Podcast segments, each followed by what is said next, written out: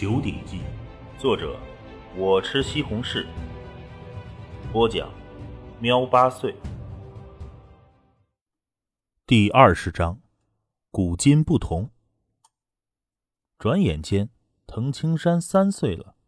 清晨，一个唇红齿白、穿着棉衣的小孩子正和一位面容慈祥的妇女吃着早饭。那正是滕青山和他的母亲袁兰。青山，你想要一个弟弟还是妹妹呀？袁兰慈祥的看着自己的儿子。都想要。滕青山一边说话，一边大口的将一碗粥都吃光了。哼，那娘就生个双胞胎。袁兰笑着看了一下自己的肚子，肚子微微凸起，她怀孕已经又近四个月了。娘，我吃完了。滕青山一把扔下了碗筷，就朝外跑。跑慢点儿，小心脚下。袁兰连道。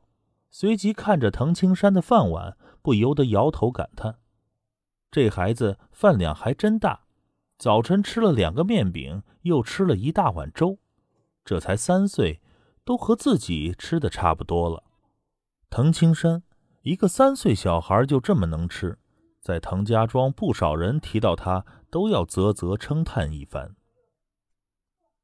嗯，越能吃才越好。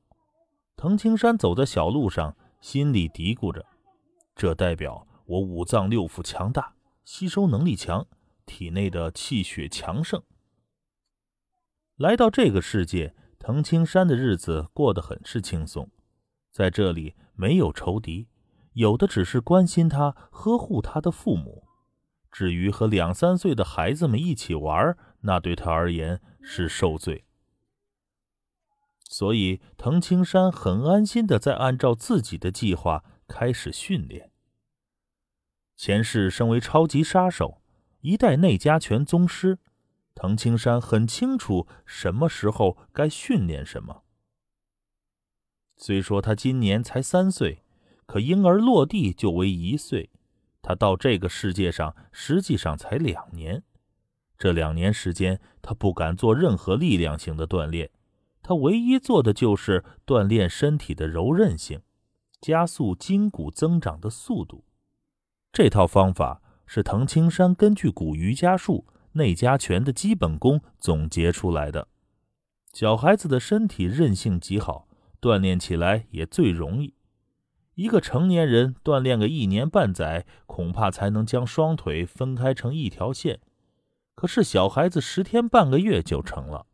因为小孩子筋骨柔软，而且又刚好在长身体的时期，身体的柔韧性越好，筋骨就越强，这对练习内家拳的好处也就越大。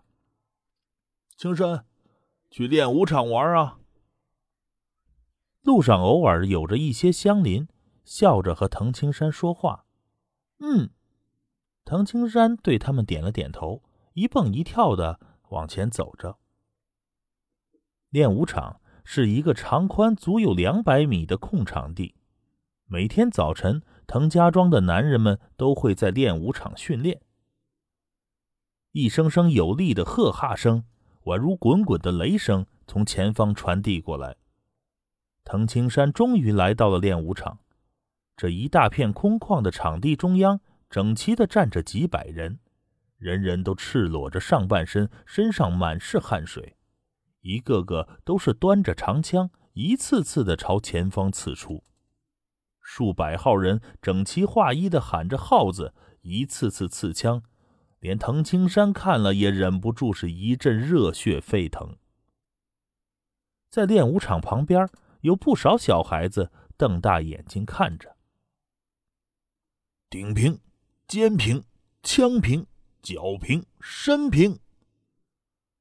一声大喝响彻整个练武场，体型消瘦、目光凌厉的中年男子正行走在练武场的中央。陡然，他一脚踢起，踢在了一旁端着长枪的男子大腿上，将对方踢了个踉跄。你这身体摇摇晃晃，腰部力量呢？是不是都浪费在臭娘们身上了？给我端稳了，这瘦削男子呵斥道：“是师傅。”那名挨踢的男子连忙站好，不敢再多说一句话。现在吃点苦，等遇到强盗、山贼、山上猛兽的时候，就少流血。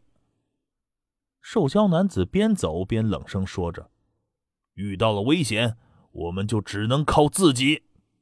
好了，现在抖大枪。”那瘦削男子喝道：“前手拿，后手转，对准方向就扎出去。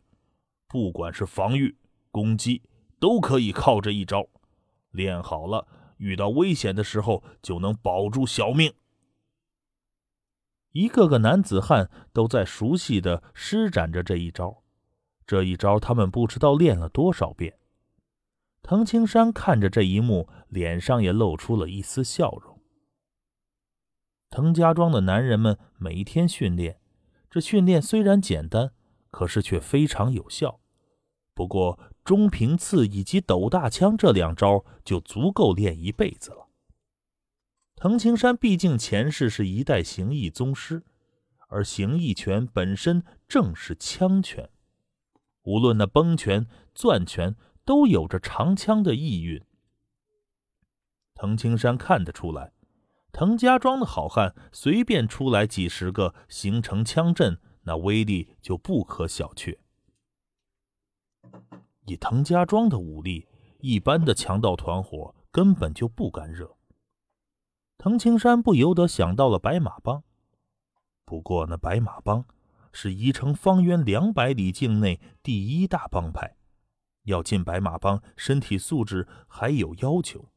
即使如此，这白马帮依旧有的核心帮众八千元。八千的核心帮众，外围还有一大堆小喽啰呢。真是绝对宜城境内的土皇帝。就连滕家庄也必须每年缴纳年费，以保平安。看着族内数百汉子训练。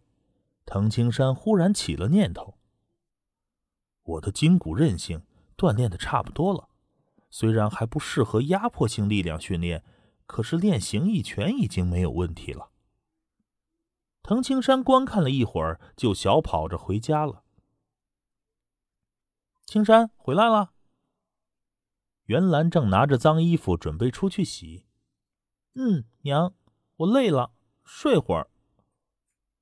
藤青山自己进了屋子，三岁小孩家里是不可能让他做什么活的，想睡觉这个借口，娘亲袁兰是一点也没有怀疑。关上了房门和窗户，藤青山略微活动了一下筋骨。好久不练形意拳了，数年没练，藤青山此刻也有些兴奋。